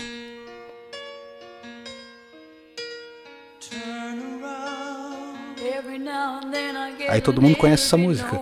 E aí começa a tocar e tu fica, caralho, que porra é essa, meu? Um jogo de guerra tá tocando Bonnie Tyler. E a música é tremelosa. E aí daqui a pouco o cara fala assim: Ah não, eu não vou morrer com essa música. E desliga o rádio, tá ligado? que tipo, eles pegaram um carro aleatório que o cara tava escutando. E aí deu todo o acidente, que depois tu vê. E aí tu cai na água e começa a tocar essa música quando os caras estão morrendo, sabe? Cara, eu, eu achei uma sacada fantástica. E é uma música que foge totalmente do, do tema do jogo, Sim. sabe? Para mim, para mim, uh, um dos jogos que que mais me marca na, na trilha sonora, pode ser que, que, muita gente vai discordar de mim, mas, cara, é Fallout. Fallout, tu ficar caminhando no meio daquele mundo pós-apocalíptico escutando música dos anos 40 é muito massa, cara. É muito massa mesmo. Porque, tipo, no jogo tu, tu capta áudio das rádios que ainda funcionam. E aí fico tocando músicas da época. E, cara, é muito foda, é muito foda mesmo. Eu, tipo, e tem muita. Na real, tem muita gente que gosta disso. Até virou meme algumas músicas. E, cara, é, é muito legal. É, esses detalhes de localização, né? O Cuphead Sim. faz isso também, né? O Cuphead não só é genial na parte de, de direção de arte, como na trilha sonora também. Eles compuseram e gravaram todas as músicas no estilo cartoon, anos 30 ali, anos 20, 30, 40. Tanto que até saiu em vinil a trilha sonora seria o meu, meu sonho de consumo. Cara, é, é genial, assim, é muito, muito foda, sabe? É isso é que eu trouxe anteriormente de, de que é muito foda. Tu imagina o cara pensar isso, sabe? E conseguir encaixar isso num jogo que às vezes o tema não tem nada a ver com o jogo, sabe? Nesse caso que eu trouxe do Battlefield era a sacada foi boa, mas não era algo muito difícil de fazer. Mas no caso, como que a gente trouxe The Last of Us do do Life is Strange, que o Moraes trouxe aí do Fallout, que até o Rodrigo trouxe do Cuphead. Cara, eu sempre fico pensando os caras pensando e procurando a música certa ou compondo pra mas, hora mas certa. Mas é assim, sabe? cara. Tipo, quando tu tá fazendo o roteiro, tem uma parte do roteiro que tu imagina o, o tipo de ambientação que tu quer. Tu passa essa orientação pra pessoa que trabalha com áudio, sabe? Então, tipo, ah, aqui eu quero que aconteça tal coisa e tenha uma música com essa pegada. Tanto é que é bem comum nos filmes, por exemplo, filmes que tem que tá rolando alguma desgraça, alguma coisa ruim, tocar aquela música do do Louis Armstrong, tá ligado? What a Wonderful World. Porque tipo ela é uma música que fala de um mundo muito bom e aí contrasta com o que tá acontecendo na cena, que é uma bosta, uma coisa horrível, sabe? E isso é bem comum em filmes. Tipo, tentar contrastar. E aí sempre é pensado na hora do roteiro esse tipo de coisa, cara. E é bem legal essa ideia, assim. E aí depois, claro, ele, ele passa a ideia que ele quer pra pessoa que desenvolve o áudio. Sim, eu acho fantástico também o pessoal do áudio que traz elementos da época pra música. Por exemplo, os caras botam muito em, em jogo medieval batendo martelo, batendo na bigorna, sim, sabe? Sim. Dentro da música do jogo. E isso traz um clima, cara, eu acho surreal, assim. O que é legal, por exemplo, no, no trazendo de novo o Death Stranding, que até algumas críticas de pessoas que não gostaram do jogo, ainda assim, elogiaram muito a trilha sonora. E o Kojima ele foi mais para um lado de trilhas sonoras de bandas, né? Uh, claro, tem as sons de ambientação ali, mas ele em muitos em alguns momentos do jogo tem algumas longas caminhadas assim né? Longo, claro, dentro do contexto do jogo, né? Coisa de minutos, né? Mas nesses momentos, muitas vezes, como tu não vai ter nenhum tipo de desafio, tu vai meio que ficar vislumbrando o, a paisagem, ele coloca algumas músicas assim, de fundo. E essas músicas geralmente são de bandas lá, né? Dos amigos do, do Kojima, que ele traz os amigos dele tudo pro jogo. E cara, tu olha assim, tu pensa que aquela música foi composta pro jogo, sabe? Tão perfeito que é. Mas tu vai ver, não, é uma banda que lançou um disco, sei lá, em 2009, sei lá, tô chutando, né? É, mas teve o caso da, do Bring the Horizon que lançou a música Ludens pro Death Stranding, acho que é até a música tema do jogo. Ah, legal, eu não sabia E, cara, também é uma puta música, uma puta música. Eles gravaram pro jogo, mas, cara, é, isolado do jogo assim mesmo, que tu não gosta do jogo, é, é uma música Sim. fantástica. E até o que o Galho falou, tipo, Life is Strange também é um jogo que a trilha sonora ele é basicamente músicas de bandas, assim, de artistas, mas encaixa perfeito naquele, naquele universo que eles criaram ali, sabe? Tem esses dois contrastes, né? Tanto quando a gente vai quando vai compor alguma coisa original ou usar alguma coisa pronta, né? Eu acho que tem ambos são difíceis assim, mas é legal quando funciona. Em contraponto ao que o Rodrigo falou lá no início, ah, é interessante como, tipo, o jogo consegue marcar uma música, sabe? Ah, porque, tipo, tu é muito marcado, tu marca o jogo pela música, mas muitas vezes é o contrário, tipo, vamos pegar Tony Hawk. Os Tony Hawk, os primeiros, cara, tipo, Tony Hawk junto com, com Guitar Hero acabou formando meu gosto musical. Porque a trilha sonora é excelente e, tipo, tu escuta a, a, música, tu lembra do jogo, sabe? Muito foda. Bah, Tony Hawk, meu Deus do céu, é uma trilha sonora incrível, assim. E, cara, de novo, os caras escolheram as bandas perfeitas, assim. Todos os dias quase eu escuto a trilha sonora de Tony Hawk. Só de pensar que o remake já vai ter as músicas, eu já fico 50% com o jogo comprado já. Meio É, caminho andado. Vai, ter algumas, né? Teve algumas que eles não conseguiram renovar. Sim, sim. Que acontece, acontece às vezes. E Tony Hawk, as músicas talvez. Tá, são muito famosas e talvez não ficaram mais ainda porque na época não era tão fácil de ter acesso à música como é hoje, sabe? Porque eu lembro que eu, os meus amigos. Eu não, gost... eu não era tão. Eu não jogava tanto Tony Hawk assim. Mas os meus amigos eu lembro que, cara, eles piravam assim para conseguir as músicas do jogo, sabe? E quando conseguiam, chegavam, bah, olha essa música aqui do Tony Hawk e tal. Eu até me lembro uma que era Superman. Vocês Sim, lembram é- de que é banda clássico. Goldfinger. Goldfinger. Clássica? É, a clássica. É, né? tipo. Sim, é um clássico e eu não joga, não conhecia ela no jogo e conhecia a música porque me trouxeram, sabe? Não, e com certeza, como tu disse, em 99 não era o acesso à música não era como é hoje, né? A internet tava para isso tava começando ainda. Mas, cara, isso faz toda a diferença assim.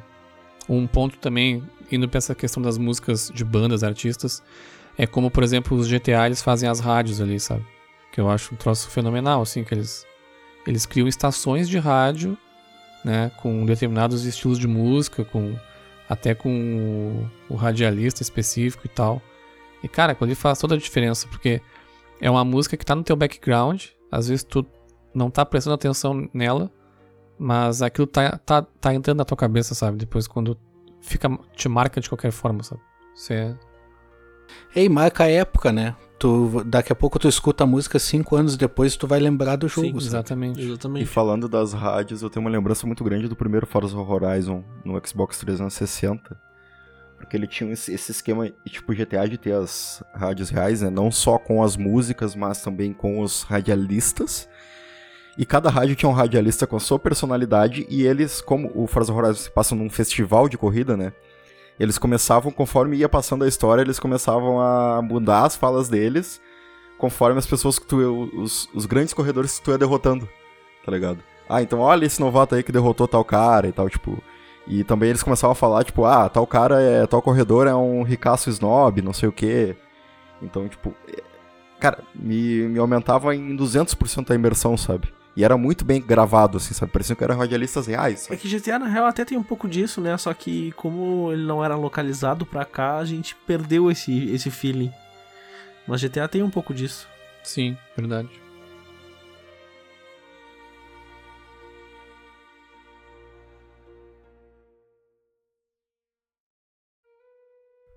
Já se encaminhando pro final do episódio, eu acho que todas as características de um jogo que a gente falou aqui, elas convergem, né, para um, um final, para um estado da arte, para um conjunto da obra.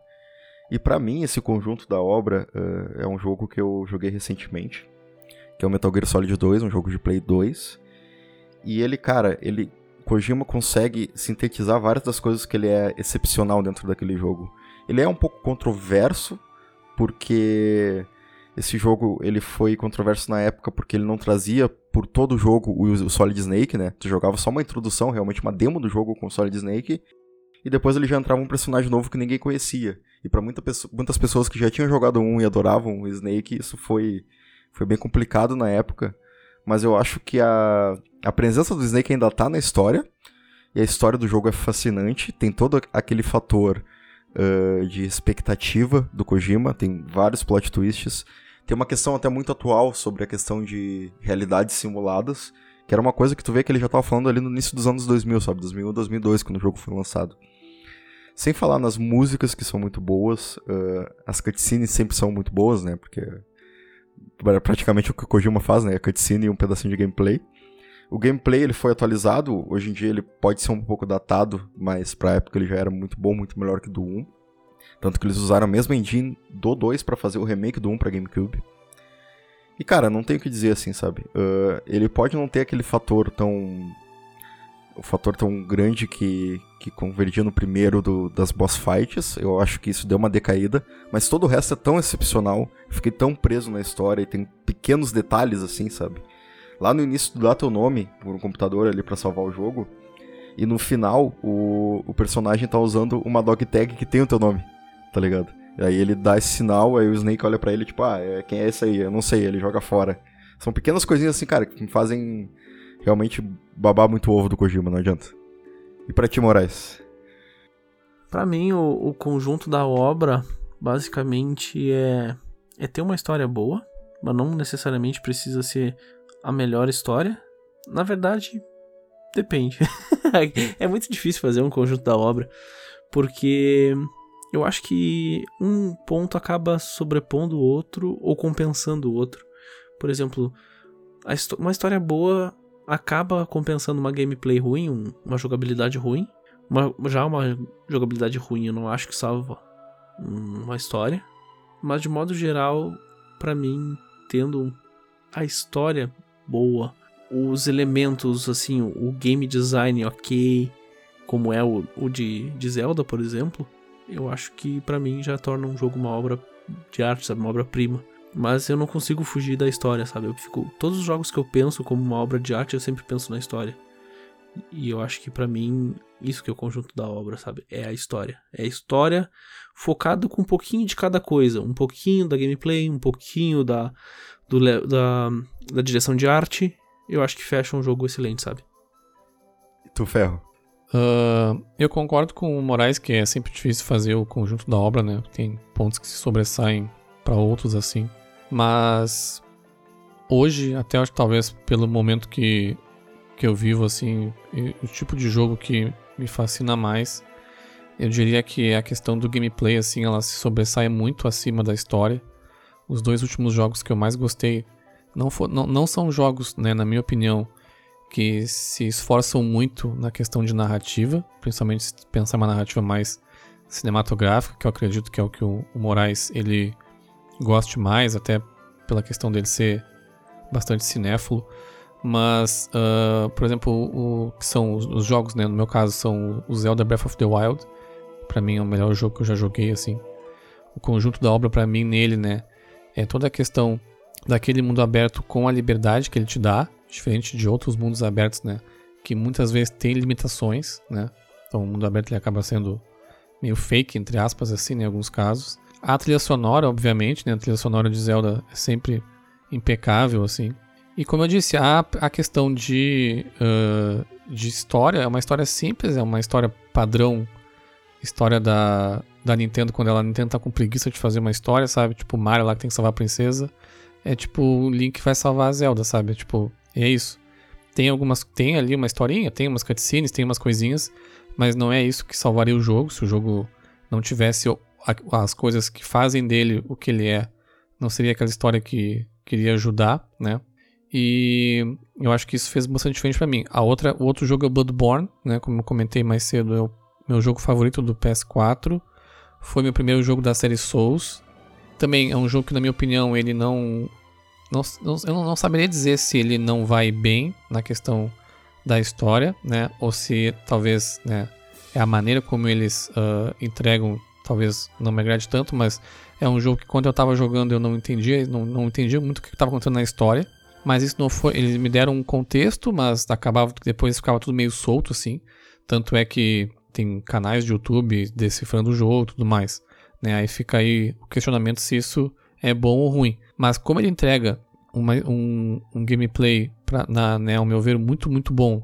Né, um, um, sentido de progressão, que era uma coisa que eu não sentia há muito tempo num jogo, né? Que é tu sentir que tu tá progredindo, né? Eu sinto que hoje os jogos eles são muito fáceis. É basicamente andar pra frente, apertar o botão para bater. Tu não tem nenhuma dificuldade, tu raramente morre. E quando tu morre, tu não tá nem aí, porque tu vai voltar e vai, provavelmente vai passar.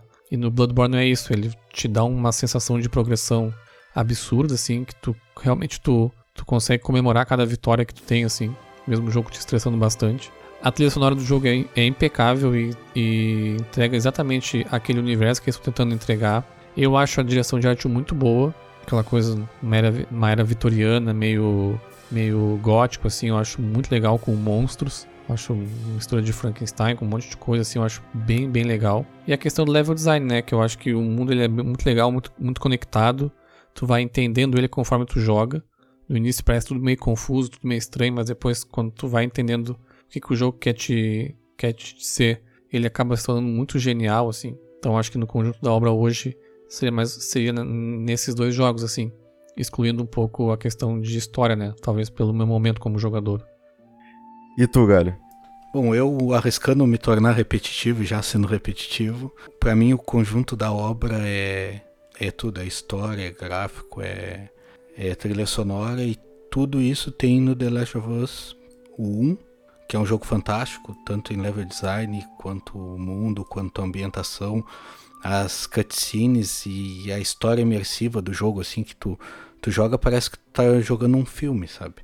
Apesar de ele não ser um jogo tão complexo em questão de mecânicas, que ele é relativamente simples, e eu acho que a ideia é ser simples para te entrar na narrativa e os personagens fantásticos e tudo, para mim é o jogo perfeito. E tô esperando o 2 para ver se se superar eu não acredito, mas se vai manter o nível pelo menos. Então, pessoal, já se encaminhando para o nosso encerramento, eu vou pedir mais uma vez que vocês não esqueçam de nos seguir nas nossas redes sociais, lá no Instagram e no Twitter, arroba detonadocast, e que se quiser nos mandar um e-mail também, detonadocast.gmail.com.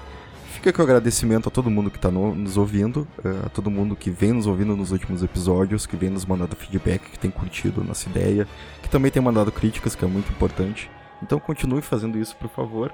Divulguem, divulguem com seus amigos. E um abraço para todo mundo.